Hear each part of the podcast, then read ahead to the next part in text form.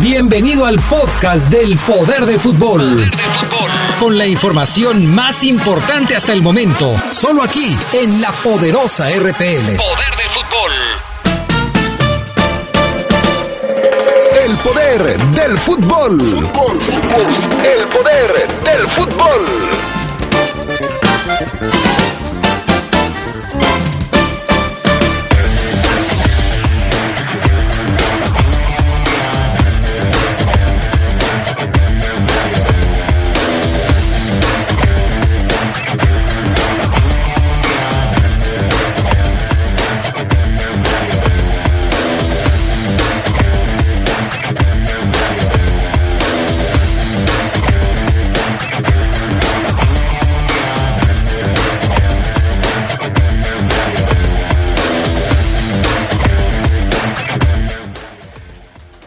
Minutos le bastaron a León para aplastar a los Bravos de Juárez y retomar el segundo lugar de la tabla de posiciones.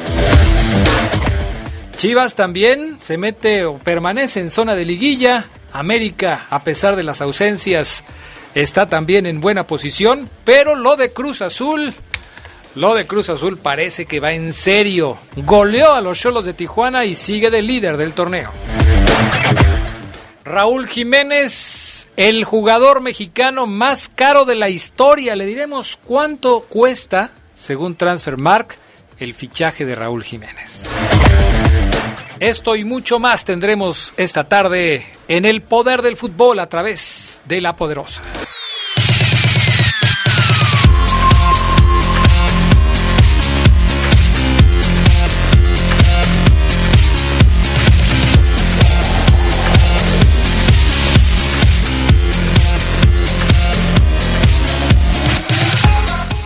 ¿Qué tal amigos? ¿Cómo están ustedes? Muy buenas tardes, bienvenidos al Poder del Fútbol, la edición vespertina de este 9 de marzo del 2020. Qué gusto saludarles y darles la bienvenida a este su programa del Poder del Fútbol. Yo soy Adrián Castrejón, saludo con gusto a los compañeros que ya están listos para arrancar esta tarde. Fabián Luna, ¿cómo estás? Hola, ¿qué tal Adrián? Buena tarde, muy bien, muchas gracias listos y preparados para iniciar con el poder del fútbol. Un saludo también a, a, Carlos y a todos los adictos y enfermos al poder del fútbol. Mi estimado Charlie Contreras, o Cedox, como ya te conoce mucha gente, ¿cómo estás? Bien, Adrián, saludándote con gusto, también a Fabián, a todos los que nos escuchan en un día sin mujeres, que es el paro, ¿no? Y nos unimos al apoyo, por supuesto. Sí, por supuesto, la poderosa, siempre líder en eh, las causas sociales, decidió apoyar este movimiento. Hoy nuestras compañeras están en paro. Hoy no hay mujeres trabajando en la poderosa. Es un momento de reflexión y por supuesto que nosotros, compañeros de todas ellas, nos unimos a esta situación, las apoyamos. Esto, más que otra cosa, me parece que es una llamada de atención hacia toda la violencia que se ejerce en contra de las mujeres, contra nuestras hijas, nuestras hermanas, nuestras mamás, nuestras parejas. Y es momento de hacer valer la voz de las mujeres. Qué bueno que la poderosa se ha sumado a este paro nacional. Hay empresas que no lo hicieron, la poderosa sí lo hace. Por eso hoy, hoy no hay mujeres en la poderosa. Vaya que, insisto, es un llamado de atención. Hay que reflexionar, hay que reconocer el valor de la mujer en la sociedad y hay que respetarlas. Yo creo que eso Sí. es muy importante. No es que presumamos, pero pocas empresas se sumaron y, y algunos lo hicieron a cuenta de vacaciones. Aquí en La Poderosa no se hizo así, no se les descuenta el día, ni mucho menos. Es un, pues, de alguna manera el apoyo necesario a las mujeres en este paro nacional. Por eso las calles, pues, no tienen la misma eh, circulación de gente. Tú ves incluso en algunas avenidas, algunas primarias, algunos centros de trabajo que cerraron, no estuvieron activos el día de hoy por esto mismo. Y nosotros, como insisto, nos sumamos al apoyo, ¿no? Decía una chica que las, la, eh, el, de, el de hoy es un día de protesta.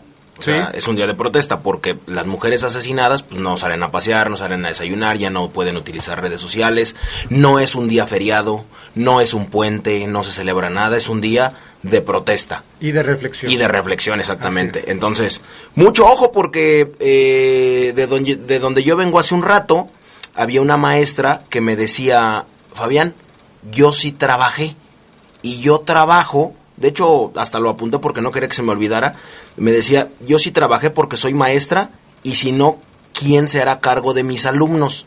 la violencia se combate con educación y amor. Por eso vine a trabajar. Entonces, plausible y también para reflexionar. Sí, es para eh, reflexionar. Lo que pasa es que igual puedes platicar todavía con muchos hombres y muchos hombres siguen culpando a las mujeres de lo que les pasa.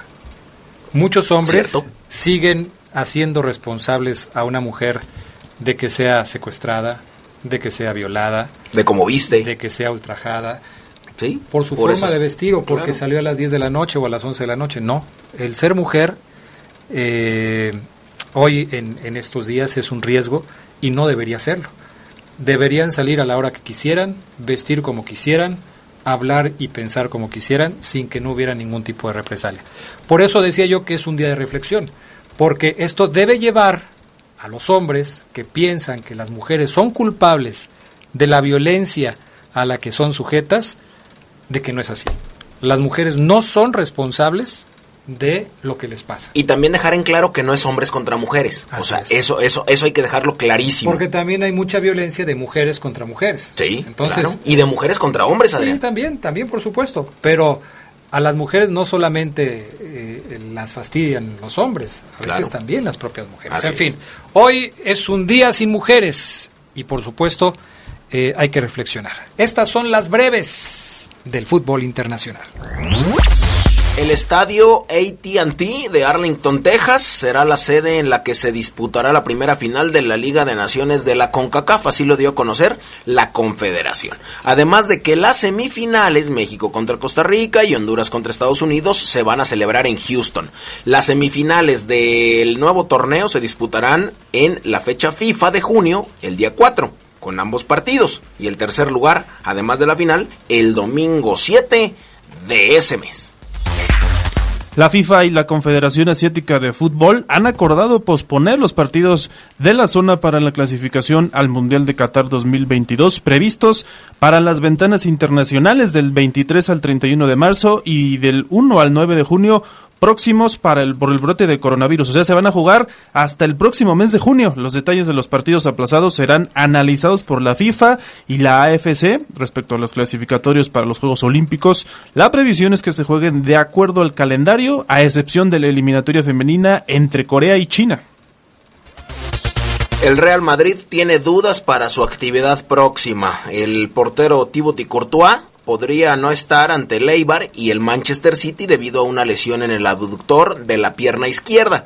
El internacional belga acabó el encuentro ante el Real Betis tocado y, aunque todavía está a la espera de realizar algunas pruebas físicas y médicas para confirmar el alcance de la lesión, los primeros pronósticos no son optimistas, pues el dolor continúa.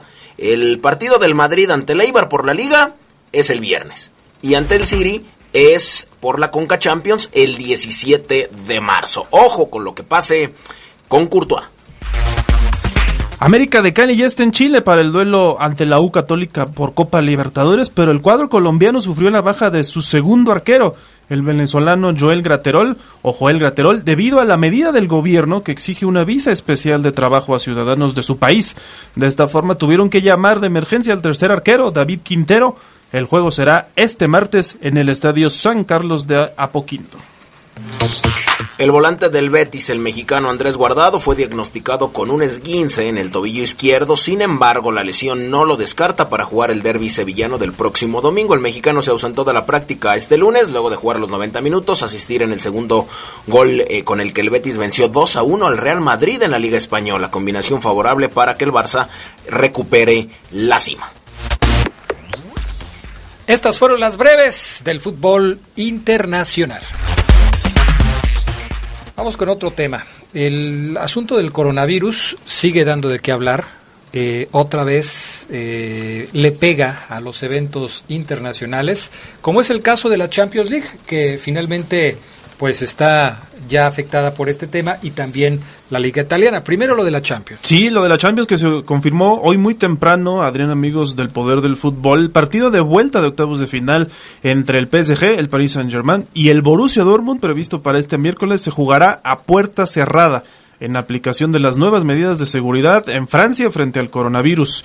Así lo decidieron y lo informó la prefectura de policía de la capital francesa en sus cuentas de redes sociales, eh, después de que la prohibición de entrar en vigor para eventos que tuvieran unas concentraciones de más de mil personas. El PSG ya había suspendido su partido de la Liga Francesa contra el Estrasburgo correspondiente a la jornada 28 para el pasado fin de semana a causa de esta misma razón. Así lo informaron. El coronavirus ya tiene presencia en Francia.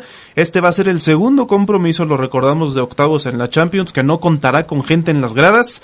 Junto al Valencia, Atalanta que se juega mañana en España también. Ya está la situación eh, crítica en cuanto al tema de la pandemia y tampoco se va a jugar eh, sin, también tampoco se va a jugar con gente. Es una decisión, creo, histórica en el torneo, de, del máximo torneo de clubes a nivel mundial. ¿eh? No recuerdo alguna otra ocasión, al menos por un tema de salud.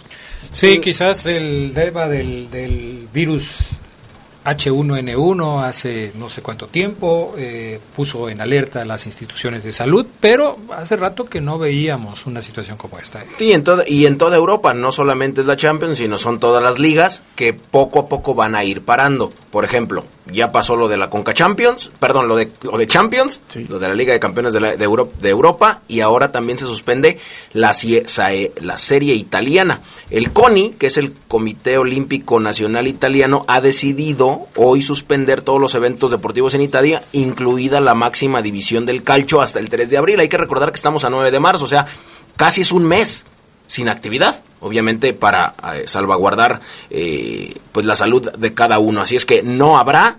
En ese sentido, cabe recordar que este jueves el Getafe visita al Inter en la ida de los octavos de final de la Liga de Europa y que una semana después el Sevilla debe viajar a Roma para la vuelta de la misma competición. El miércoles el Real Madrid juvenil visita a la Juventus en la Champions juvenil y bueno, afecta a todas estas competencias, pero bueno, se suspendió ya la serie italiana hasta el próximo mes.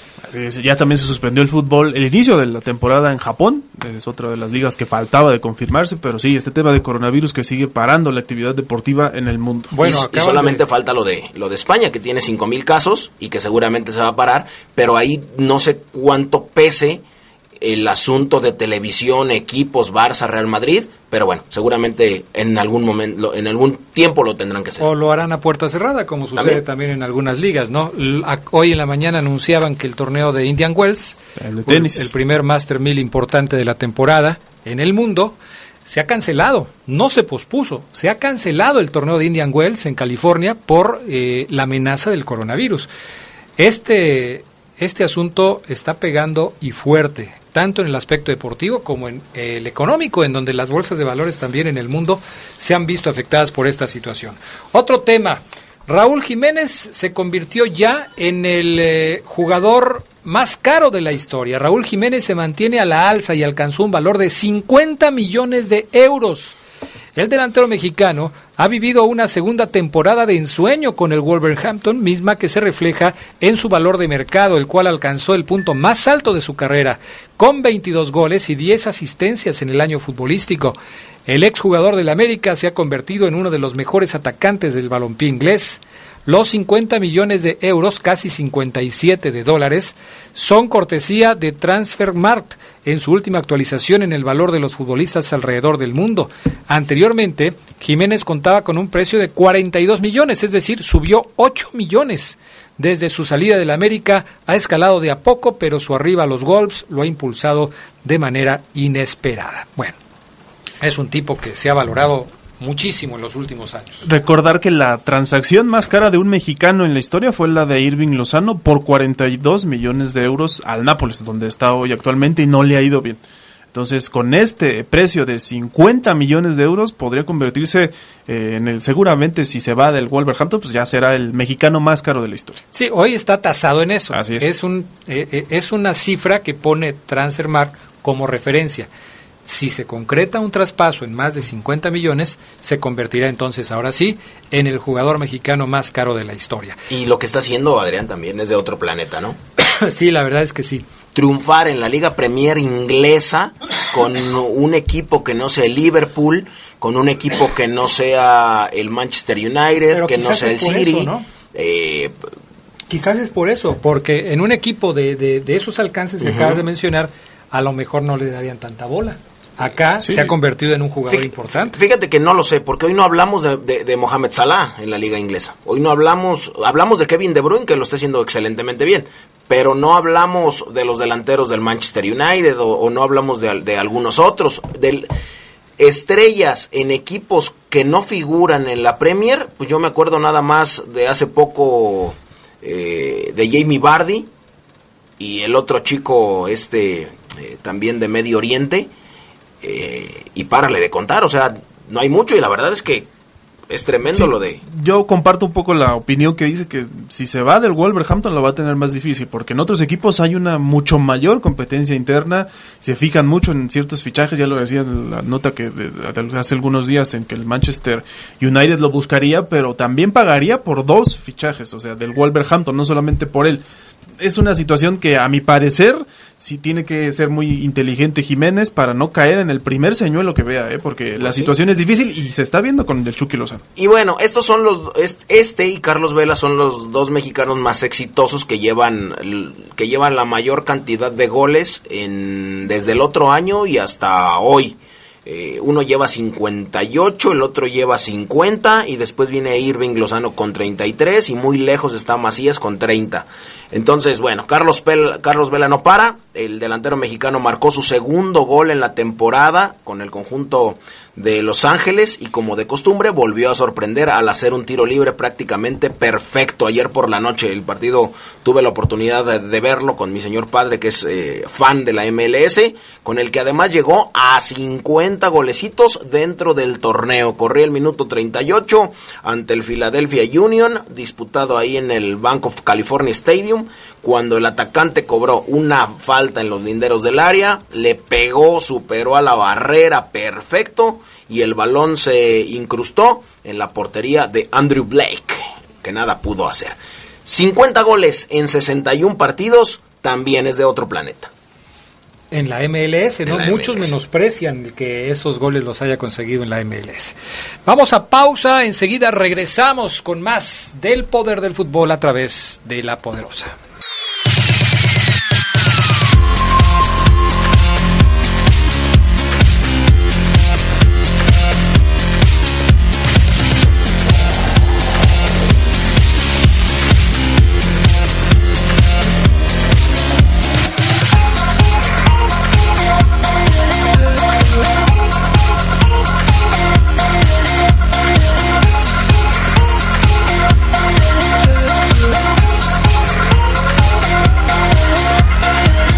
Ya estamos de regreso y antes de pasar al fútbol mexicano, hay noticias en la Liga Argentina porque ya hay campeón en el fútbol de ese país. Sí, así es, Adrián. Yo no te lo voy a decir, mejor que te lo diga la leyenda viviente en este trabajo. Ah, ¿Quién es campeón? Ya lo vas a escuchar ahorita. ¿Quién es campeón en la Liga Argentina? Me lo va a decir una leyenda viviente. Así es. A ver, escuchemos. Adelante. Señoras y señores, aquí estamos en tiempo cumplido. Estamos sobre el final. Atención, 50 minutos cumplidos. 50 minutos cumplidos tenemos aquí en la bombonera. Aquí ya es la hora. Es la hora. Señoras y señores. Negro Bulos en Tucumán, contame. Se terminó el partido, se terminó el partido. Atlético 1, River 1, empataron. Señoras y señores, va a salir campeón quedarse con el título campeón, campeón, campeón, campeón. Campeón, campeón, campeón, Boca campeón. Boca campeón del fútbol argentino, señores. En una definición inolvidable. En una definición histórica. En un final increíble. Boca se queda con el campeonato, se queda con el título en la última fecha. Boca campeón del fútbol argentino. Boca Juniors se consagró campeón de la Superliga de Fútbol de Argentina. Venció 1 por 0 como local a Gimnasia Esgrima La Plata en la última fecha de la competencia. Con el triunfo, Boca llegó a 48 puntos en la tabla general y superó a su histórico rival River Plate, que empató 1 a 1 con Atlético Tucumán. Finalizó con 47 puntos y perdió el liderato en la última fecha. El gol del triunfo y del título lo anotó el veterano Carlos Tevez a los 71 minutos con un remate desde afuera del área que el arquero Jorge Brown no logró controlar. Villa, Fabra, Fabra, Guanchope, Tevez,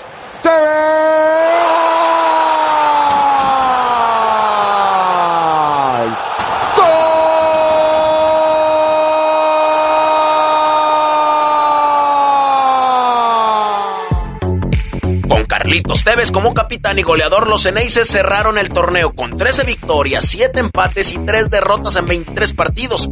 Boca logró el cuarto campeonato local en 5 años y el cuadragésimo séptimo de su historia, entre 34 ligas y 13 copas. Además cuenta con 22 títulos internacionales. Por su parte, River Plate igualó uno por uno con Atlético Tucumán, por lo cual perdió el liderato en la fecha final luego de mandar en el fútbol argentino desde comienzos de este año. Teníamos, hoy es una noche bien boquense, teníamos la imagen de Román con el termo en la mano y el mate en el palco y vos haciendo el gol del campeonato. Es la historia. Es la historia. La historia de Boca. Bueno, Carlos. y un pico a Diego, además, ¿o no? Sabía que lo tenía que besar, así me daba suerte. Fuiste a Carlos, Caligia. Sí, sí. Ya besado, sabía que el Diego es uno de los tocados, así que hay que. A, a veces hay que buscar la suerte, ¿no? Boca Juniors se consagró como campeón en la Liga Argentina. Con producción de Jorge Rodríguez Habanero para el poder del fútbol. ¿Quién más? ¿Quién más? ¿Quién más? Fabián Luna.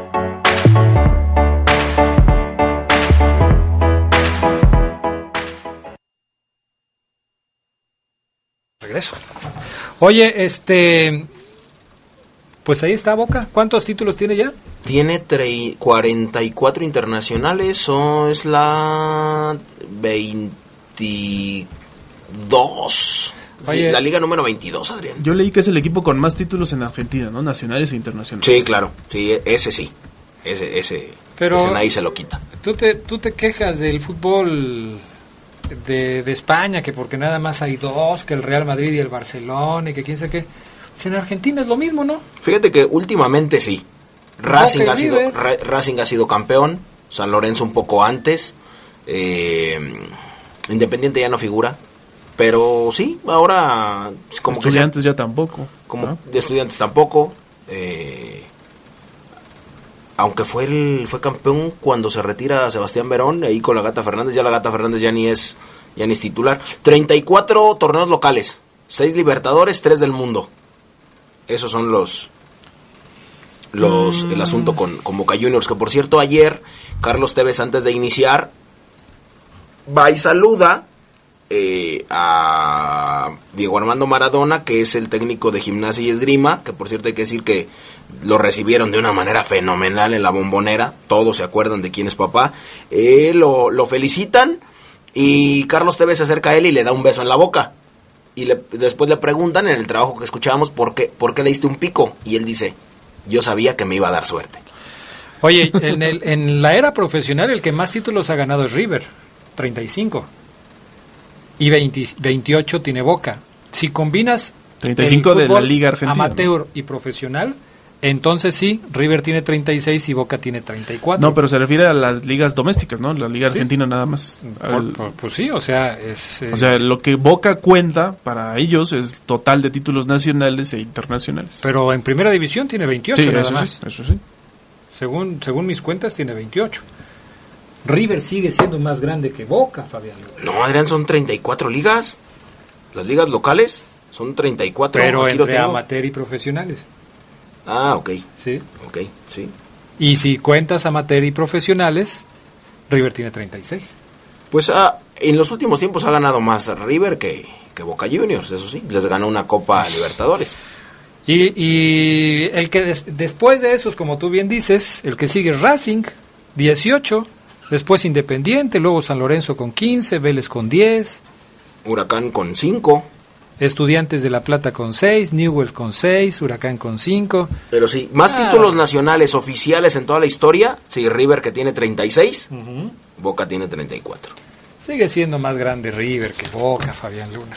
Pues ahora este... Tú eres, tú eres, ya ni, ya ni sé tú qué eres, River o Boca, ya no, no, sé. no, yo soy amante del fútbol argentino. Ah. Vamos a pausa, regresamos con el amante del fútbol argentino, con Carlos, y ya no alcanzamos a hablar de fútbol mexicano. Sí, lamentablemente hoy no tenemos a Omar porque también pidió el día, pero eh, bueno, hablaremos de León. Vamos a pausa, regresamos enseguida con más del poder del fútbol.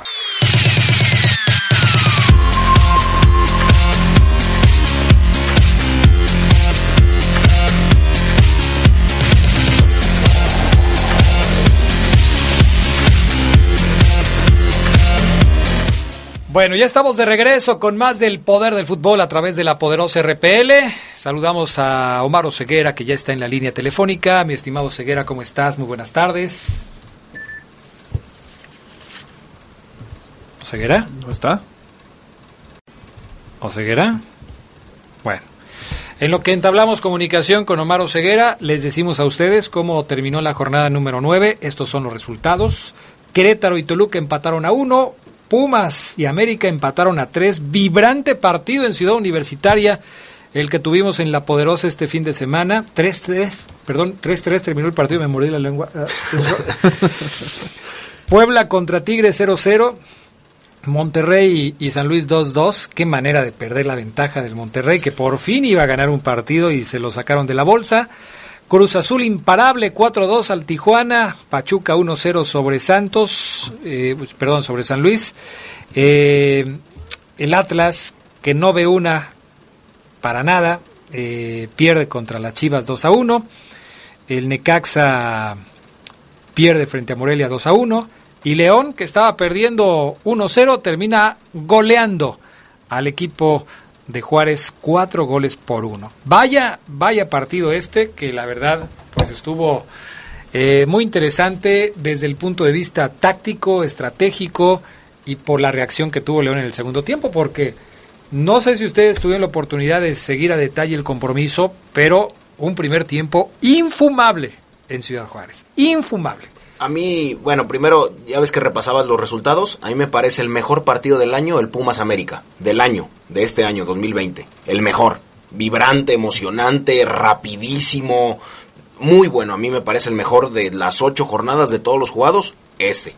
Nueve. Y, eh, nueve. Y de, lo, y de lo otro, yo vi el partido del minuto 1 al minuto 90 y con 25 minutos, para mi gusto, y ahorita ustedes me darán su punto de vista si, si lo comparten, con 25 minutos de buen fútbol, León, León, León ganó.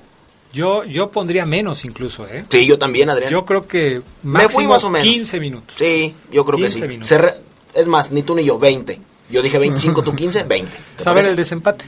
¿Tú qué? 18, ¿no? Se acercó más. 20 minutos, Adrián, de buen, de buen fútbol. Era un partido muy costoso, sufriendo León, que has- hasta, las, hasta que las condiciones del partido le favorecen a León, porque eh, fue una cuestión de apreciación, a mí el penal me parece que no es. Hay un contacto, pero el jugador no tiene ojos en ojos Sí. en, en la espalda, salta y le pega. Pero bueno, es un contacto dentro del área y se marca. Hay un gol sobre Mena, el 3 a 1, el que me- a mí me parece que hay fuera de lugar. Tampoco se marca. Hay un penal sobre Juárez que tampoco se le marca a Juárez. Entonces fue algo ahí, pero a mí sí me parece que con poco fútbol, con 20 minutos, se le gana a Juárez. Sorprendió Nacho Ambriz eh, con la alineación inicial. Sí. O sea, de- el hecho de poner a Nacho González como, como titular en el partido de ayer sorprende. Y fíjate, no sé si ustedes también comparten el punto de vista. No, a mí no me sorprendió tanto que Nacho jugara, que sí es una sorpresa, pero pues me sorprendió más que, ¿Me hiciera titular? que lo hiciera en lugar de Ramiro y no en lugar de Barreiro, por ejemplo, ¿no? O sea, de- si vas a Como poner a Nacho, quita a Barreiro y pon a Nacho, ¿no? Como que sí se casó ya con, Con Barreiro. Ya sí, está, ya sí, está. sí, porque todos, todos decíamos, caray, pues que no, que no, Barreiro es, es tan malo como decimos, o, y sigue alineando. Podrá quitar a otros, podrá quitar a Herrera Kiwa, que ya lo metió y ya lo sacó. A Ramiro, A, a Ramiro. que ya lo metió y ya lo sacó. Pero a Barreiro no. No, ese sigue inamovible. Exactamente. Muchas cosas interesantes, Adrián. Empezando por este tema de Nacho González, de saliendo de titular, jugando hasta buena parte del segundo tiempo. Me parece que cumple, lo hace bien el defensor eh, que es un histórico de León, aunque sí, pues evidentemente Bravos no supuso gran prueba. Un solo disparo al arco el equipo de Juárez quedó a deber en ese sentido. Ya había perdido en casa, esta es su segunda derrota como local no puso resistencia prácticamente, muy poco de trámite de juego, de funcionamiento. Tuvo la primera del partido, que fue el gol, y de ahí en fuera nada más. Y, Nacho González hubo una jugada que creo que sí lo, no sé si lo evidencia un poquito, pero sí marca, cuando casi se le va Lescano, y eh, le comete la falta para la amonestación, pero de ahí en fuera no tuvo más problemas. ¿eh? Fuera de ritmo, se ve hasta con un físico como con una pancita ahí.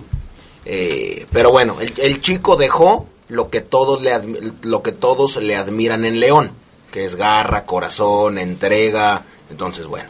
Pues mira, yo, eh, yo estoy de acuerdo en lo que tú dices, en parte de lo que tú dices, pero yo sí rescato, por ejemplo, esa enjundia que le pone Nacho González sobre lo que hace, por ejemplo, Miguel Heredequigua, por ejemplo. O sea, ahí a mí yo le pongo 10 a ese asunto. Ya después, si el físico no le da para, para otra cosa, bueno, ya será cuestión de, de, checarlo. Ya tenemos en la línea telefónica Omar Ceguera, a quien saludamos con gusto. ¿Cómo estás, mi querido Ceguera? Buenas tardes. ¿Qué pasa, mi estimado Adrián Castrejón? Compañeros, los saludo con gusto. Excelente lunes para todos, estupenda semana. ¿Cómo están? Oye, eh, bien, bien, gracias. Ayer cuando terminaba minuto 45 platicábamos de de lo que se venía para León, había sorpresas, apareció este novato Armando León como delantero, no viajó Godínez, no viajó Leo Ramos, Ismael Sosa se fue a la banca y Nacho Ambriz prefirió poner a este chico, Armando León, como titular en el eje del ataque eh, en un partido en donde, bueno, tenía que debutar y como es lógico, hay debuts que son afortunados y otros que no lo son. Ayer el debut de Armando León fue afortunado porque a pesar de que batalló mucho en el primer tiempo, tuvo una jugada en un remate de cabeza muy incómodo que se va apenas por encima del travesaño y después en el segundo tiempo hace un gol. Yo creo que como premio al esfuerzo individual que puso este chico eh, en el trabajo de ayer, que le falta mucho, le falta por supuesto, pero, pero es un tipo que mostró ganas, que mostró hambre y que seguramente eh, va a tratar de aprovechar todas las oportunidades, o ceguera. Sí, sí, estoy de acuerdo contigo, Adrián. Este, hay que decir que Armando León entra en el lugar de Ismael Sosa, que está convocado y que él va al banco. O sea, sentó a Ismael Sosa. Cuando yo te dije, Adrián, ver la alineación, Ambriz estaba jugando el pellejo, muchísimo, muchísimo el entrenador, porque se atrevió a hacer cambios, Adrián, y es algo que tiene Nacho Ambriz, se atreve, no duda, no, no dices que si hago esto me van a matar. Él como dice Fabián, quizás se casa con las suyas, aunque sea un jugador que no nos guste o aunque sea un novato, después de dos derrotas, una eliminación importante, optó por un novato como lo fue Armando Armando León. Y coincido contigo, parece que el chavo lo hizo bien, tiene detalles técnicos muy buenos. En el gol Adrián él peina la pelota y la peina bien, no es peinar por peinar, la peina con dirección a Campbell. Campbell la carrea, espera, filtra Mena y luego Armando eh, no cae en el fuera de lugar. Le anulan un gol en donde define muy bien y donde confirma que tiene destellos técnicos muy buenos que lo llevan a debutar. O sea, no es, no lo debutaron porque, híjole, a ver, mándame al que sea de la B. No, no, no, lo tienen visto, lo vio, hay números, hay un estudio sobre él, un seguimiento puntual, puntual sobre él del Grupo Pachuca y es Amplis el que decide debutarlo. Así que yo también eh, me parece que hay que aplaudirle esta decisión a Nacho Ambriz, más allá de si el chavo lo hizo bien, mal, regular. El, el, riesgo que tomó Nacho Ambriz al inclinarse por un novato en lugar de Ismael Sosa, ya confirmado en el fútbol mexicano, le salió y le salió muy bien. ¿eh? Ahora, platicábamos aquí con, con Carlos y con Fabián acerca del lapso de buen fútbol que tuvo el equipo hay una cosa que es innegable porque los números están ahí. León tuvo un gran número de llegadas, como no las tenía desde hace mucho tiempo. Y ¿eh? posesión. Posesión de pelota como no la tenía desde hace mucho tiempo. Eso no se traduce de manera automática en un buen partido. O sea, León tuvo la pelota en el primer tiempo, pero no, a pesar de que generó cerca de 10 arribos a puerta, no generó peligro. No, porque desde el minuto 8 sufrió hasta el minuto 67 que viene el penal polémico. Y luego del 67 sufre hasta el 81 para marcar el segundo gol. Pero sí llegaba. Sí llegaba. A diferencia de lo que sucedía, yo les hice la cuenta y aquí la tengo todavía, del número de llegadas que tenía León en partidos anteriores. Y la diferencia con respecto a lo que sucedió este domingo es, es impresionante. O sea, vemos en el partido contra San Luis siete llegadas a, a- a zona de portería, en el partido contra Necaxa cinco, en el partido contra Chivas ocho. Eso no se compara con lo que tuvo León este fin de semana en el partido contra Juárez, en donde el conjunto Esmeralda tuvo más de 20 llegadas a portería en el, en el encuentro. Esto obviamente es, es muy diferente. ¿eh?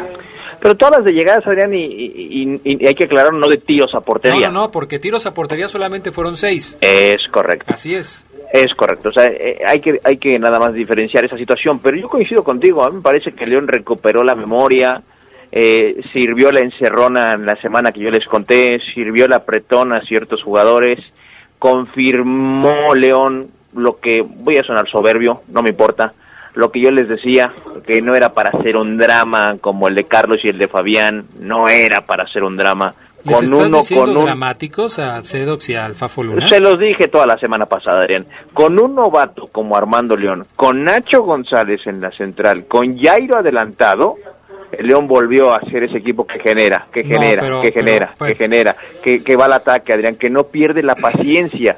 Metió cuatro goles. Vamos a hacer... y Sí, le regalan un penal. Para mí también es un regalo. El penal es un regalo. Pero quitando el penal, León tuvo seis, siete, como tú dices, no sé cuántas dijiste ahorita, Adrián, con seis disparos a portería. Otra vez empieza a ser ese León que genera y que yo ya no había visto ni con Chivas ni con San Luis. Nada Hoy más yo- que nada más que aquí hay que hay que aclarar. Este, nosotros aquí hemos insistido mucho en que el partido de León cambió en la parte complementaria y León León se fue León fue mejor cuando Campbell entró. Pero Adrián, pero Adrián, cuando pero Adrián, Campbell no, no, entra, no. cuando Campbell entra, Encuentra los goles.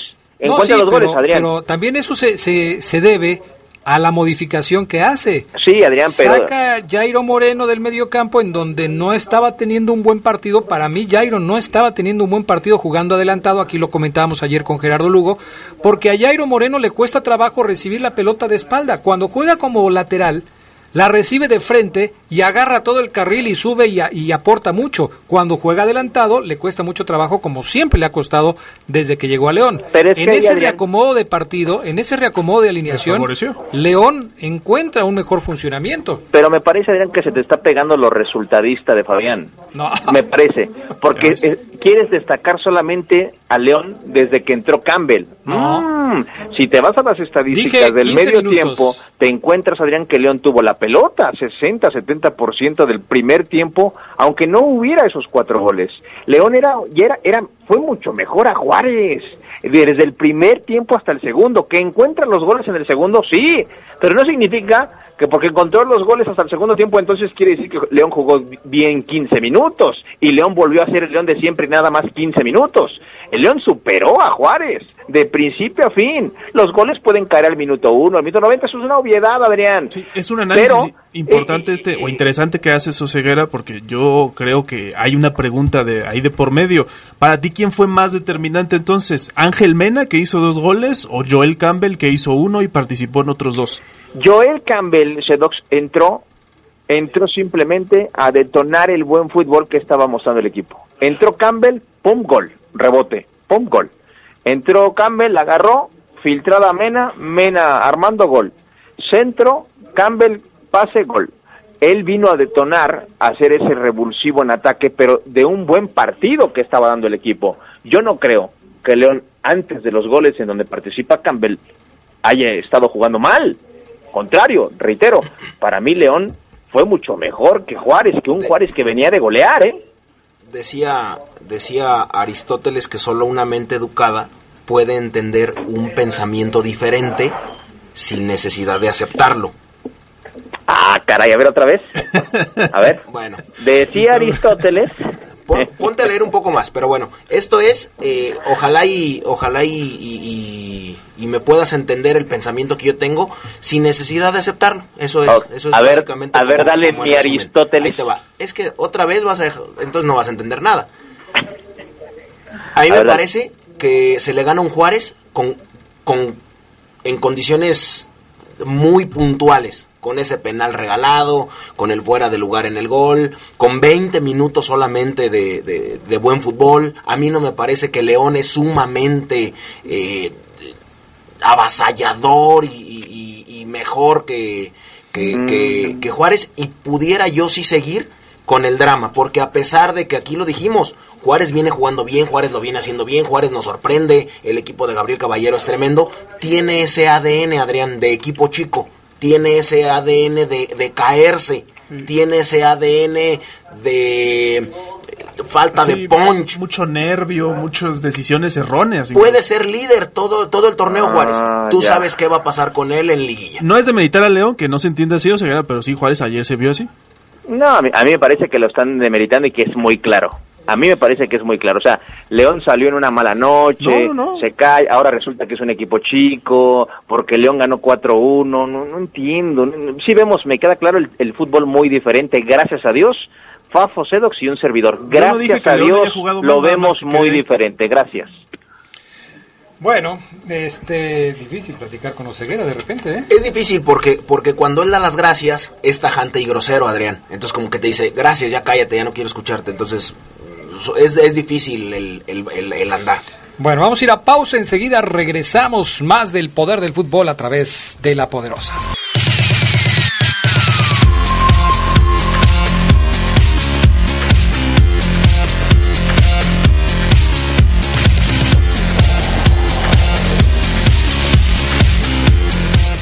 Bueno, para las personas que va a ser difícil que nos escuchen porque si esto lo digo al aire en radio, pues, no nos están escuchando porque no se escucha la estación en internet, pero les mandamos un saludo a todos. Se está trabajando en restablecer la señal en internet. eh, nuestro equipo de ingeniería está haciendo lo posible para que esto se pueda solucionar lo antes posible. Así es que les mandamos un saludo a todos.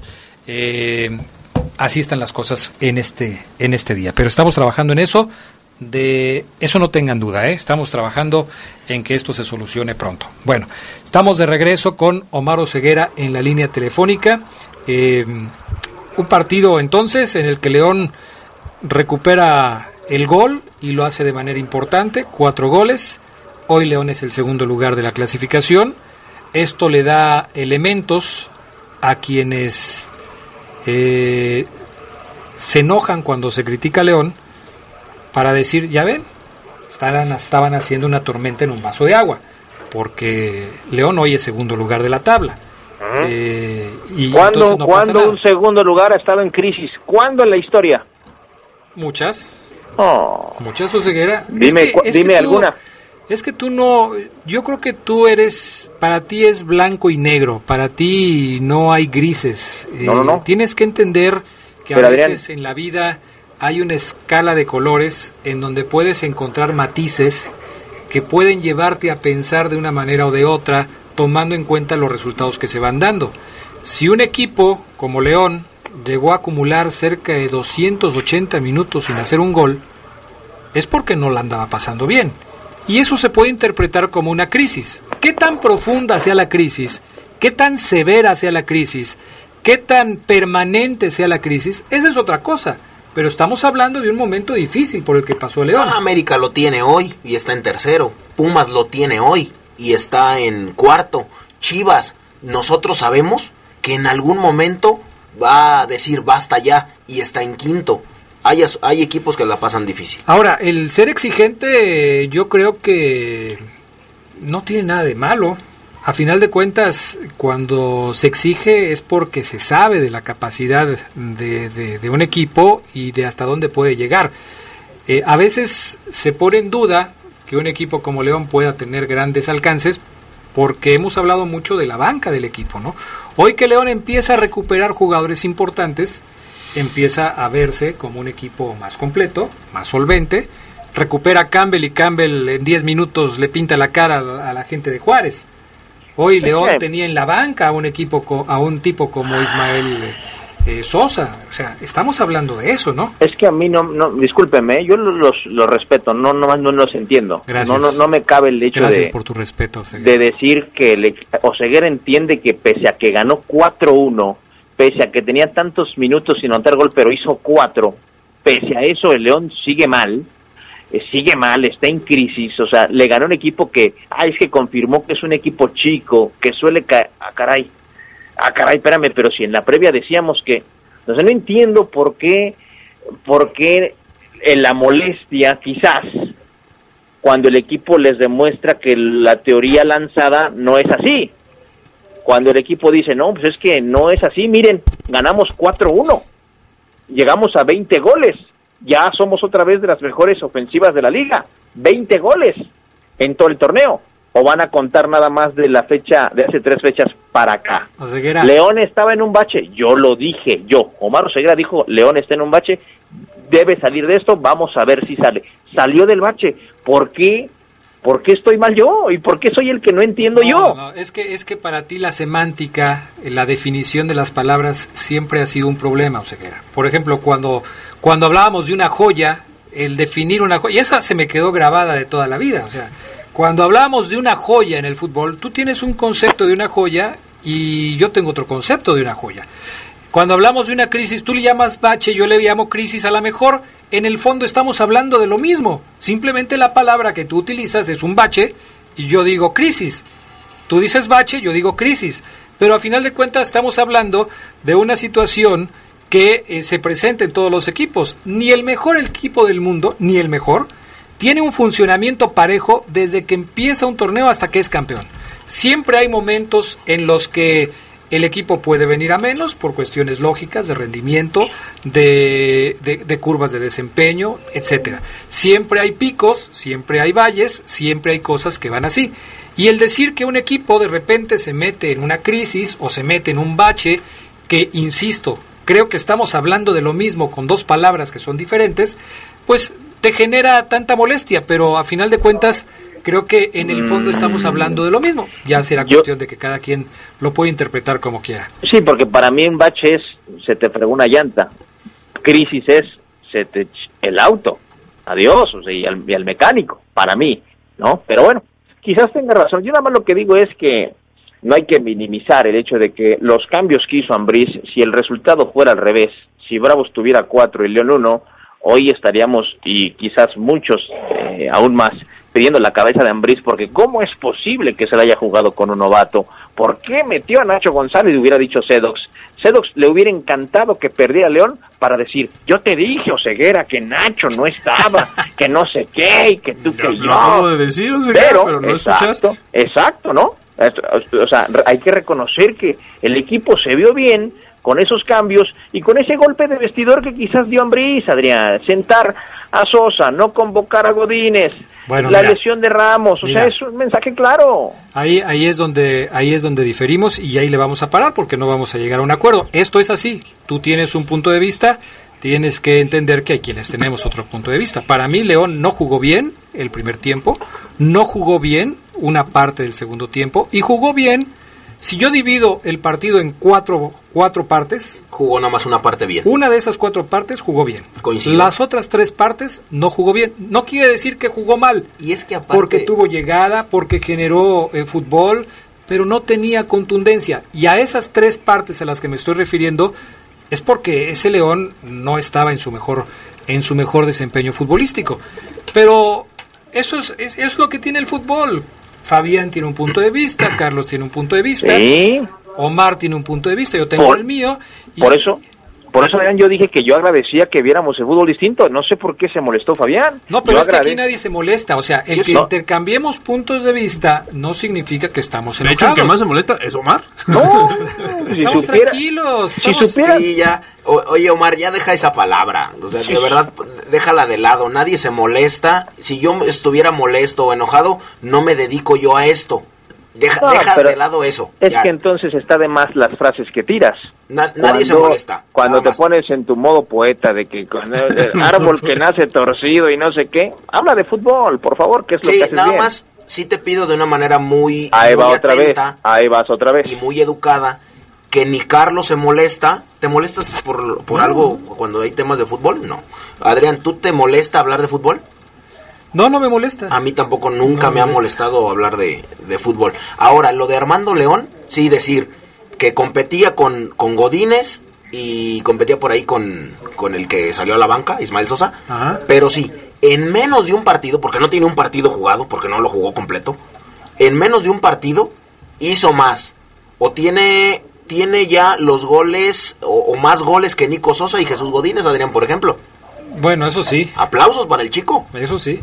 Es que a veces es lo que siempre, eh, o en muchas ocasiones hemos comentado, ¿no?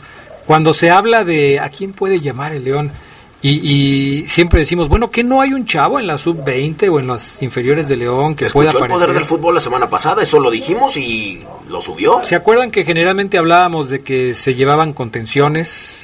Que salen muchos contenciones de, de, los equipos inferiores de León, pero que delanteros casi no. Bueno, pues ahí está la muestra. En, sí tercer, hay. en tercera división tuvo un torneo de 27 goles en 23 partidos. En segunda división tuvo un torneo de 23 goles en 28 juegos. Mide un 88, es alto. Sí. Tiene 20 años y bueno, lo que ayer hizo lo hizo bien, nada más, punto. ¿quién, ¿quién, había sido el más reciente delantero, Ceguera, que tú recuerdes eh, en ser titular canterano del de León? Claudio. Fue Claudio, ¿verdad? Sí, Claudio. Pero yo entiendo los elogios, los entiendo, es válido. Pero sí lo que ha hecho Armando León no es nada. Armando, si me estás escuchando, hay que seguir entrenando una hora después de cada entrenamiento, llegar antes que nadie, porque créeme lo que como tú he visto irse a sí, Claudio, eso, eso, Yair, sí. Aldo Magaña y te puedo dar 10 nombres no, pues claro. más. Aquí el asunto es ver si, por ejemplo, y yéndonos a lo, a lo inmediato, si para el próximo partido la elección de Nacho Ambriz va a ser Armando León en la delantera. Es contra Pumas. Digo, y, com y como debería, es Ambriz, Adrián, no sé. Pues no, es, lo más probable es que no. ¿Dónde están eh, todos los que han aparecido en el, en el conjunto Esmeralda eh, en estas mismas condiciones? Desaparecidos. ¿Dónde, dónde no está Zamudio? ¿Dónde bueno. está Ambriz? ¿Dónde está? ¿Te acuerdas de Eiter? Eiter Jiménez, sí. Eiter Jiménez. Sí, por eso, eh, digo. Mauricio Isaez, ¿no? También. Y de todos, de todos los jugadores que hemos hablado de los chavos que ha metido Ambriz, casi de todos hemos hablado buenas cosas. Sí, Pero Ambriz no les da esa continuidad. Es decir, eh, por alguna razón, Ambriz considera que les da un partido, medio tiempo, 20 minutos y ya. Ahora, en su momento, en su momento, me parece, Adrián, que si hay menores que han jugado por... Eh, mm, por la regla. Por, no, por, eh, por la regla, pero otros que porque se lo han ganado. Por ejemplo, Carlos Guerrero debuta ante expulsiones y lesiones, pero el tipo juega y, y, y se expu y lo expulsa y hoy está en Celaya. Hoy Armando León pudo a Brice no considerarlo y repito, jugar con, con Sosa arriba y lo metió porque se inclinó por él por su calidad no por no por decir lo voy a meter porque necesito minutos de menor.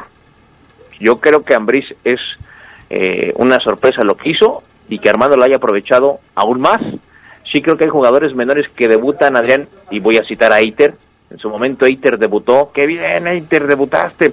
Tantos años de edad hoy Eiter ya no aparece otra vez. Uh -huh. por eso le digo a Armando que así como apareció ya ahorita con gol y todo, que le siga metiendo el doble, porque si no va a pasar lo mismo. Es, eso es normal. En los, en los chavos hay que hacer un doble esfuerzo. Si tú eres chavo, hay que hacer un doble esfuerzo. Obviamente, y, y este aquí parece que, que, que se está. Eh, ¿Te acuerdas que Claudio. De... ¿Te acuerdas, Adrián, que Claudio también debutó con gol? Sí, sí, sí. Sí. ¿Sí? Pero, pero a Claudio también lo borraron de manera ine inexplicable, ¿eh? Es correcto. Se, se, borró de manera inexplicable. En fin, son cosas que de repente pues tienen los técnicos. A veces tú no te, tú no te explicas las decisiones que toman. Este ¿eh? chico es completamente canterano de Pachuca. Entrenaba con Pachuca, después se fue con Mineros y ahora está con, con Leones de extracción Tusa completamente. Bueno, se nos acabó el tiempo, señoras y señores, ya nos vamos. Gracias por haber estado con nosotros. Hoy por la noche seguimos platicando porque hoy tenemos edición nocturna del Poder del Fútbol. Así es que les invitamos a que nos acompañen en el Poder del Fútbol nocturno 8 de la noche. Gracias, Oseguera. Buenas tardes. Gracias, Charlie Contreras. Gracias, buenas tardes. Tenemos pregunta en redes, contéstela acerca de Joel Campbell. Saludos. Bueno, entre a nuestras redes sociales, Twitter y Facebook, y denos su punto de vista. Gracias, Fabián Luna. Adrián, la violencia se combate con educación y amor. Buena tarde, nos escuchamos en la noche. Paz y bien. Válgame Dios. Buen provecho, bye. Quédense en la poderosa. A continuación viene el noticiero. Hasta aquí la información más relevante del poder del fútbol. Escúchanos en nuestro siguiente podcast. Poder del fútbol.